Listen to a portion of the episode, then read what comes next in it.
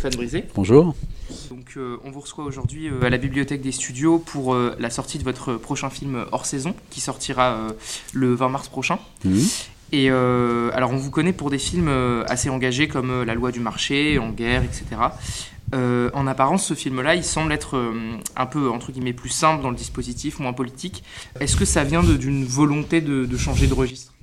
Alors d'abord, euh, en fait, bon, vous êtes jeune, donc vous étiez pas né à l'époque où j'ai fait d'autres films, mais avant la loi du marché, euh, j'ai quand même fait. Euh, Mademoiselle Chambon. J'ai fait Mademoiselle Chambon, j'ai fait Le Bleu des Villes, Quelques heures de printemps. Je ne suis pas là pour être aimé. Enfin, j'ai fait quand même avant la loi du marché, j'ai fait cinq films qui étaient sur le couple, la famille, un fils, sa mère, un fils, son père, etc. Donc en fait, sur les dix films que j'ai fait à ce jour, il y a quand même plus hmm. qui sont pas politiques, on va dire que des films politiques. Alors il se trouve que euh, si j'additionne le nombre d'entrées des films politiques, ça fait plus que, les autres. Donc ça, c'est pour ça qu'on s'en souvient. Euh, et ça, ça, a marqué. Donc j'en suis hyper, hyper ravi, hyper euh, touché de ça. donc ça a pris une place et de fait, il n'y a pas d'avantage sans inconvénient. Ça a peut-être occulté les autres choses qui ont été faites avant, mais qui sont en plus qui n'étaient pas spécialement passées euh, complètement inaperçues. Donc, euh, mais bon, ça a pris sa place. Bon, en même temps, entre la loi du marché et En guerre, j'ai fait euh, l'adaptation de Maupassant aussi. Donc là, vous étiez né à ce moment-là. Donc vous vous en souvenez de ce, film-là, qui était de fait pas un film politique.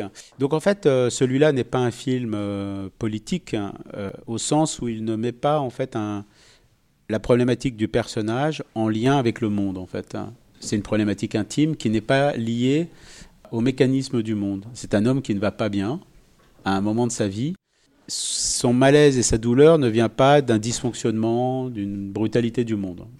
Il y a eu, euh, comment, après la loi du marché en guerre et un autre monde, et une vie, une forme de, chez moi, en fait, de, une forme d'abattement en fait, parce que ces films-là, tous ces films que j'ai faits, euh, ces quatre films, je les ai faits en six ans ce qui m'intéresse, je creuse des questions qui me sont personnelles. Et, à ce moment-là, c'était vraiment la. Je me suis rendu compte que c'était des films euh, de désillusion. Tous les personnages sont habités par la désillusion à la fin de l'histoire. Il y a quelque chose auquel ils ont cru ardemment la famille, l'entreprise, le syndicat. Et il y a quelque chose qui, se casse en fait. Hein. En fait, je me suis rendu compte que moi, bah, je traverse les mêmes épreuves que mes personnages, parce que je, je, brasse cette matière-là, finalement, à la première personne. Même si après c'est interprété par des comédiens, mais c'est tout ça, je le fais à la première personne. Et, euh, ben moi, j'étais habité par ça. Et puis après, il y a eu le Covid qui est arrivé, qu'on a partagé tous ensemble, c'est-à-dire un, une expérience dingue, en fait, d'un arrêt du mouvement de tout le monde, où euh, je pense qu'on est, chacun s'est retrouvé face à des questions très existentielles, parce que le mouvement de la vie, et on est tous par essence des aides de mouvement, très souvent, le mouvement, il nous sert à ne pas regarder. On a un rendez-vous, puis on va là, puis on fait ci, puis on fait ça, puis on regarde son téléphone portable, etc. Et là, on était obligé de se regarder. Et je pense qu'on a fait une expérience euh, intime euh, très forte. Alors même avec, euh, je pense, des décompensations. Je pense qu'il y a des gens qui ont vécu le truc très douloureusement. Moi, c'est un peu mon métier de m'obliger à regarder les choses en face. Tout ça réuni, et puis le temps qui passe, hein, quand on dépasse les 50 ans, enfin largement les 50 ans, c'est il y a quelque chose qui se, qui se joue aussi sur le temps qui passe. Et en fait, c'est, tout ça réuni qui a fait que le courant qui était le mien à ce moment-là n'était pas un courant euh, guerrier ou un courant politique. Il y avait quelque chose. J'étais un peu à un moment où c'était les questions qui me traversaient. C'était, euh, j'étais essoufflé. Ça c'est une chose. J'étais désillusionné aussi, comme mes personnages. Et donc, immanquablement, mon personnage ne pouvait euh, pas être habité par les mêmes choses. Je ne pouvais pas raconter les mêmes histoires que je venais de raconter. Alors, je reviendrai à un film euh, dit plus politique, hein, mais là, c'était un moment comme euh, la nécessité de reprendre son souffle. Et mon personnage, le personnage que joue Guillaume Canet, c'est un personnage qui est traversé par toutes ces questions qui, qui étaient les miennes à ce moment-là. Est-ce que je suis à la bonne place, avec la bonne personne, au bon moment de ma vie? Est-ce que j'ai fait les bons choix? Etc. etc. Et j'ai mis ça dans, dans la trajectoire de, de Guillaume Canet. Et justement, euh, avant de venir sur, les, sur le duo que forme Guillaume Canet avec Alba euh, je sais pas si je dis bien. parce que CH en allemand, c'est ah, je dis mal, pardon. Ah non, non Redites-moi bien son nom, à l'italienne. Hein. Euh, et comme son nom l'indique, elle est italienne. Ouais. Son papa est En plus, elle est tellement blonde aussi dans le film. Avant de venir à ce duo, donc dans, dans votre nouveau film hors saison, donc ils se retrouvent, ils ont eu une histoire d'amour et 15 ans après, ils se retrouvent dans cette thalasso où il est venu séjourner pour se reposer. Tout de suite, ce qui m'a frappé, je me suis dit dans vos précédents films, il y a quelque chose qui était très clair, en tout cas, dans le choix toujours enfin très régulier d'avoir Vincent Lindon, acteur extrêmement engagé pour porter des, films politiques euh, sur le dysfonctionnement euh, du travail, sur le, le, le grand patronat et, puis, ce qui m'avait marqué dans le dernier, euh, c'était que Marc Drucker avait un rôle de, de affreux, hein, de quelqu'un de très dur euh, dans un autre monde. Et là, je, elle est en fait à la co-scénarisation avec vous de ce film. Mmh. Elle est pas présente de chair puisqu'on l'entend au téléphone régulièrement puisqu'elle joue la conjointe de, de Guillaume Canet. Et je voudrais savoir, pour commencer, quelle est cette rencontre avec Marie Drucker, comment ça a commencé, parce que c'était son premier rôle au cinéma dans Un autre monde. Mmh. Là, elle co-scénarise avec vous, donc c'est quelqu'un de très important, visiblement. J'aimerais en savoir plus. C'est toujours intéressant dans la vie quand on croise euh, des gens intelligents, quoi. On a envie de partager du temps avec eux, travailler avec eux. Et en fait, la, la raison qui, qui a fait que je lui ai proposé d'écrire avec, avec, moi, parce que c'est très singulier. Marie, on la connaissait comme euh, journaliste, elle a présenté le JT, etc. Dans un moment, quand j'ai rencontré Marie, la première fois, c'est quelqu'un qui avait arrêté ça. Je dis, putain, Marie Drucker, elle arrête de présenter le JT, elle devait présenter un une autre truc euh, de journaliste, journalistique sur RTL, donc euh, à un endroit quand même assez incroyable du monde, puis d'une certaine forme de réussite euh, que, dont beaucoup de gens rêveraient. Elle, elle arrête ça, elle l'a fait, elle arrête. Waouh, quelle audace cette femme, je la connaissais pas encore. Et puis un jour, c'est Marie euh, Drucker, euh, productrice, parce qu'elle était devenue productrice, qui prend les droits d'un bouquin et qui m'appelle pour, euh, pour me proposer d'adapter ce livre. Et euh, ça m'intéresse pas mais de, faire ce travail-là, mais en tout cas, donc, on se voit pour que je en parle.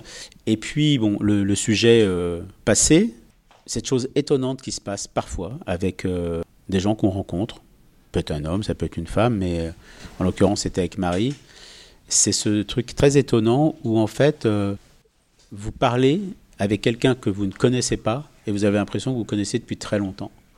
Il y a une sorte de, de confiance dans le regard de l'autre à ce moment-là qui est incroyable, qui est très étonnant, puisque on ne se connaît pas. Et pourtant, on va se dire des choses très intimes. Ça ne veut pas dire qu'on parle de notre intimité. C'est-à-dire qu'on va se dire des choses très intimes sur notre regard sur le monde, les hommes, les femmes, le lien. Très étonnant.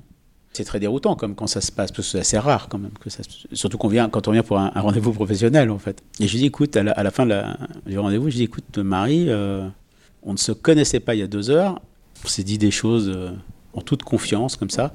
Bah vraiment, si un jour j'écris un film sur le couple, parce qu'on avait quand même beaucoup parlé du couple, bah, je te demanderais de, d'écrire avec moi si tu veux bien. Et puis euh, le temps est passé. Entre-temps, on a tourné Un autre monde où elle joue dedans. Et puis après, quand, quand j'ai eu la, nécessité d'écrire ce scénario, ben, naturellement, je l'ai, appelée.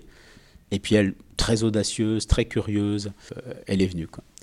Oui, et puis justement, pour revenir à, un petit détail que j'avais placé dans cette question sur Marie Drucker, elle a un rôle invisible. Enfin, on voit une photo d'elle, on voit qu'elle est en couple avec Guillaume Canet, mais elle a accepté facilement de, de, cette fois-ci rejouer pour vous, mais uniquement la voix dans des conversations par téléphone. Mais oui, parce que Marie, elle n'a pas, elle a pas de, forcément de, de velléité euh, d'être euh, d'être actrice. Donc en fait, c'est des expériences qu'elle a qu'elle a accepté de faire avec moi. Et comme on travaillait ensemble euh, à l'écriture, et que je, je, la commence à la connaître maintenant en termes de, de, personnalité, quand ce personnage se développait, il y a un moment, assez avancé d'ailleurs dans le, dans, le, dans le travail d'écriture, à un moment, je, je lui dis, écoute Marie, je te, je te connais, mais est-ce que tu accepterais de faire cette femme qui laisse absolument aucun espace à son, à son mec pour qu'il puisse lui exprimer un tout petit peu de ce qui va pas? Et Marie, elle a cette chose qui m'épate, elle a une forme d'autorité sans jamais hausser le ton. Fait partie des femmes puissantes qui, sans, sans jamais hausser la parole, de dire quand même, ok, bon, c'est quoi ton problème? Il y, a, il y, a, quelque chose comme ça. C'est un peu le grand, le grand talent des, grands journalistes de télévision quand ils sont vraiment bons. Hein. Oui, C'est-à-dire que... qu'ils ont un, quand même, on voit bien qu'il y a un côté acteur, il y a une façon de placer sa voix, il y a une façon d'être ouais, et tout, je, je, charismatique. Ouais, je pense pas que ça, je vois pas ça là-dedans en fait. Moi, j'y vois un truc de classe en fait, social. Ouais. En fait, je pense qu'il y a une forme d'assurance de classe. En tout cas, c'est comme ça que je le lis, d'avoir la certitude d'être né du bon côté du manche et d'avoir la vérité du monde. Alors après, c'est qu'est-ce qu'on fait de ça? Marie, elle en joue de ça. Dans la vie, Marie, elle est, euh, c'est une femme sensible, c'est une femme, euh, c'est une femme puissante puisque le, elle, euh, voilà, elle est productrice, elle, elle, elle, travaille encore à la télé. Enfin, elle fait, c'est une femme puissante, mais c'est pas une femme cassante en tout cas. Et c'est une femme sensible à qui on peut parler de, de choses intimes. Mais dans ça, j'y vois plutôt l'écho d'une certaine forme de, de, puissance sociale, en fait. L'endroit du monde où on est né, j'y vois plus ça, en fait. Après, il n'y a, y a pas que ça, il y a aussi sa personnalité, telle qu'elle est structurée, comment elle a été éduquée, mais c'est quand même quelque chose que j'ai euh, plutôt vu chez des gens issus d'un certain milieu social. Hmm. Au, au, début du film, dans la première partie, on va dire, j'ai pensé à une certaine influence et je voulais savoir si c'était euh, votre inspiration ou pas, mais j'ai un peu pensé à Jacques Tati dans l'humour du film, le, rapport au burlesque et à, la modernité, entre guillemets, un peu absurde. Et je voulais savoir si c'était effectivement une de vos inspirations. Il y a des gens avec qui on cohabite. On moi, je cohabite avec euh, des réalisateurs. Alors, je ne me dis pas, quand je tourne euh, le film, ah, je vais faire comme Jacques Tati. Mais de fait, un homme euh, qui est en prise avec une modernité qui semble lui vouloir du mal, évidemment, ça fait penser à ça. Et puis des cadrages, c'est aussi une sorte de cadrage, c'est-à-dire, il y a quelque chose d'un peu, chez Tati, il y a quelque chose de sampé aussi, c'est-à-dire des personnages tout petits dans un, dans un espace trop grand pour eux, ils sont un peu écrasés par quelque chose. Et Guillaume Canet, il est écrasé par le décor de l'hôtel. On a trouvé un hôtel, mais qui est complètement dingue, quoi. Qui, est un, hôtel, mais qui, est conçu comme un paquebot. C'est exactement ce que je me suis dit. Il ressemble à un paquebot. La première image, avec cette chose infiniment poétique, c'est que ce paquebot, ils l'ont posé sur un lac artificiel et il est accroché à la terre comme ça. Donc ce paquebot, il ne, il ne partira jamais, ce paquebot. Les passagers de ce paquebot immobile, donc ce qu'est Guillaume Canet au départ, son personnage, je trouve ça l'image que ça m'évoque, je, trouve ça, je, trouve ça, je trouve ça incroyable. Puis après, dans une chambre euh, trop grande, trop moderne, trop blanche, trop, trop aseptisée. Il y a une forme de parabole de son monde qui est un monde de luxe, parce que l'hôtel est un hôtel de luxe et ça se voit, mais qui a quand même un côté un petit peu euh, toc, quelque mm. chose qui va pas quoi. Quelque chose qui. C'est du vide un peu. Il y a un peu du vide. Et en fait, mais c'est précisément ça, en fait, vous employez le bon mot, parce qu'en fait, c'est quand même le parcours d'un homme dont on peut penser qu'il est très plein, c'est un acteur connu, il joue un acteur connu en fait, Guillaume dedans. Et en fait, à ce moment-là de sa vie, il y a beaucoup de vide. Et que d'autres personnages du film, dont on pourrait penser que leur vie est plus vide, en fait, elle est très remplie de choses très essentielles. C'est la première fois que un de vos films place autant d'humour, en tout cas dans toute la première moitié, on va dire, la première partie. Hein. C'est vrai qu'il y a plein de situations en fait qui sont des petits détails du quotidien que vit dans cette Talasso euh, Guillaume Canet en fait, euh, qui va s'agacer sur des trucs qui marchent pas et tout et qui s'énerve et, on se marre, on se marre. C'est ça qui est chouette parce que j'ai aussi trouvé qu'il y avait un parti pris stylistique assez nouveau aussi, même s'il existait déjà beaucoup de travail photographique, notamment dans Mademoiselle Chambon et la musique. Mais euh, j'en viens forcément là, inévitablement tout de suite à Vincent Delerme mais entre le fait qu'il y a beaucoup de plans fixes et de temps en temps des plans aériens, euh, des travelling comme ça, euh, avec une sinuosité, euh, tout ça, ça nous véhicule pas mal de choses. Quoi. Vous parlez tout à l'heure de cheminement, vieillissement, de, de, ce que je connais un tout petit peu du travail de Vincent Delerme. Je, je trouve que c'est, avant d'avoir écouté la BO qui est absolument sublime, il y a énormément de points communs finalement dans ce que vous avez mis dans ce film. Lui-même qui a fait un documentaire il y a cinq ans qui parlait de ça, euh, la peur de vieillir, euh, de grandir, l'évolution des êtres. Et Mais qui s'appelait Je ne sais pas si c'est quelqu'un. C'était ça le, le titre. Ouais, ça, et là, il vient de faire un nouveau film Mais incroyable, que j'ai vu, qui parle d'amour, qui questionne sur l'amour. C'est renversant de, de sensibilité et d'intelligence. Et là, j'ai croisé la route d'un gars exceptionnel et d'ailleurs, il a composé une chanson pour le film là, qui, va, qui va sortir. Parce que c'est vrai qu'il il fait piano et il siffle, mais on n'entend pas sa voix. Il chante pas. D'habitude, il fait piano-voix. Oui, parce que je trouvais que c'était euh, à l'intérieur d'un film de, de, faire chanter le chanteur. Un, je trouvais ça quelque chose qui n'était pas juste. Mais par contre, là, le film terminé, il a repris certains dialogues du film, qu'il a intégré dans une chanson qu'il a écrite pour le ah. film. Ça va sortir euh, là en Après coup, c'est super. Oui, après coup. Ça s'appelle Ni avec toi, ni sans toi. Ouais. Oui, des fois, il, il susurre la phrase en italien. C'est de l'air mien à 300%. C'est sublime de sensibilité et c'est une vraie chanson une vraie chanson de l'air on on se dit pas tiens il s'est il s'est forcé à, il y a pas c'est pas un exercice de style il a fait une chanson en plus, tu n'es pas très obligé de le faire. On, l'avait évoqué, cette idée.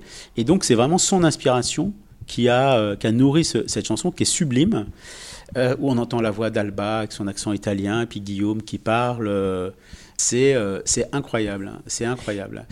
Je, fais fabriquer toujours la musique pendant que j'écris. Mais vraiment au début de l'écriture. Et ce qui se passe, c'est que donc j'appelle Vincent Delerme, que je ne connaissais pas, parce que j'avais entendu son travail euh, sur le film de Suzanne Lindon. Il a fait un truc super, c'était magnifique. Et je ne savais pas qu'il faisait, qu'il pouvait faire des BO. Il en, avait, il en avait fait très peu, il en a fait une Pardon de vous couper, il y avait Monsieur... monsieur voilà, c'est ça. Ah, Monsieur Sim, le, voilà, Sim avec Bakri. Avec Bakri, ouais, film de Michel ah, bah, Je crois que c'était la seule BO à ma connaissance. Non, alors, non, non, alors il y a eu cette BO-là de Michel Leclerc, il y a eu de son propre film, et puis il y a eu la, une BO assez courte, en fait, du film de Suzanne Lindon. Et je n'avais pas fort... Quand j'avais vu Monsieur Sim, mais j'avais pas percuté que c'était lui qui avait fait la, la BO. Et donc, je l'appelle et, moi, je vois le film de Suzanne un peu au moment où je suis en train de commencer à écrire euh, mon film. Et donc, il y a quelque chose qui résonne. Et donc, je l'appelle et je lui dis je, commence à écrire un film euh, et j'aime bien faire fabriquer la musique. Euh. puis, donc, il accueille la proposition bah oui, pourquoi pas C'est quoi l'histoire? Et je lui dis bah, c'est l'histoire d'un homme et d'une femme qui se sont aimés qui se sont séparés il y a 15 ans et ils vont se retrouver par hasard dans une station balnéaire euh, hors saison. Donc c'est déjà une chanson de Vincent Delerme quand on raconte ça. Il me dit bah d'accord, pourquoi pas? Je dis tu sais moi je suis pas un spécialiste de la musique de film. Je dis mais moi ça m'arrange parce que je travaille très souvent ou même quasiment systématiquement avec des compositeurs qui ne sont pas des spécialistes de musique de film. Et il est parti avec ça et puis moi j'écrivais et puis petit à petit, assez régulièrement, il m'envoyait ses morceaux. Et je me dis, c'est dingue, c'est exactement ça. Il est exactement à l'endroit du film. C'est-à-dire, l'endroit du film, c'est, c'est, un film sur, le temps qui passe. Euh, est-ce qu'on ne s'est pas raté? Est-ce qu'il y a un choix à faire? Est-ce que. Voilà. Hmm. C'est, l'histoire d'un, d'un, amour euh, passé, euh, d'un amour ancien. Qui, est-ce qu'il est complètement éteint? Est-ce que ces personnes se sont se sont ratées parce qu'elles n'étaient pas synchrones. Euh, tout à coup, il y a, quelque chose qui se, il se rejoue à ce moment-là. Ces deux personnes, en fait, quand elles se sont séparées, je pense il y a 15 ans, n'ont pas terminé leur histoire. Et donc, il y a quelque chose qui doit être dit. Euh, c'est pas un film de colère, c'est pas un film d'amertume, c'est un film de grande personne. Le temps est passé, euh, lui est devenu un acteur connu, c'est ce qu'il voulait. Mm. Et à ce moment-là de sa vie, il, est, il se rend compte que il est en toute objectivité devenu quelqu'un de connu, mais il est peut-être pas devenu quelqu'un. Et le personnage que joue Alba, que joue sublimement Alba, sublimement, c'est incroyable ce qu'elle fait. C'est une femme qui a remisé ses rêves. La rupture avec euh, le personnage que joue Guillaume, certainement, a été un coup de massue dans sa vie. C'est quelque chose qui l'a certainement fait vaciller. Elle est partie habiter, elle est restée à Quiberon, en fait, enfin, on a tourné à Quiberon. Et puis, elle s'est mariée avec un mec super, gentil, médecin. Mais cette histoire l'a abîmée, l'a fragilisée. Donc elle s'est protégée à cet endroit-là. De... Et euh, elle a construit une jolie famille. Et puis à un moment, comme Meryl Streep sur la, dans Sur la route de Madison, elle va lui proposer. Meryl Streep propose à Clint Eastwood d'aller boire une limonade alors qu'elle ne devrait. Voilà. J'ai vraiment pensé à ça parce que autant Pierre vous parlait tout à l'heure de Tati pour le côté burlesque et je voulais voilà, terminer sur le fait que j'avais pensé oh, il faut que je demande à Monsieur Brisé, est-ce que quelque part sur la route de Madison, ou même une petite touche de Lost in Translation là-dessus, euh, euh, ne, ne, ne, transpire pas un petit peu euh, dans l'atmosphère de. Non, Je, ce que bon, il y a une mélancolie douce. En ce que je disais tout à l'heure, c'était qu'en fait, on est habité par par des œuvres, on est habité et, certaines de ces œuvres vont pouvoir parfois résonner. Alors ça peut être Tati, ça peut être, euh, on peut penser à, l'émotion de Sur la route de Madison, euh, parce que ce sont des, films sur la route de Madison comme celui-là, avec des femmes courageuses, des femmes qui se mettent en danger. Quoi. À un moment, il faut qu'elles secouent quelque chose de leur vie pour aller éprouver une émotion et se dire que faire le point sur leur vie, et c'est ce qui les relie euh, certainement se frotter à la vie et puis c'est toujours beau. Merci beaucoup. Merci à vous. Merci à vous.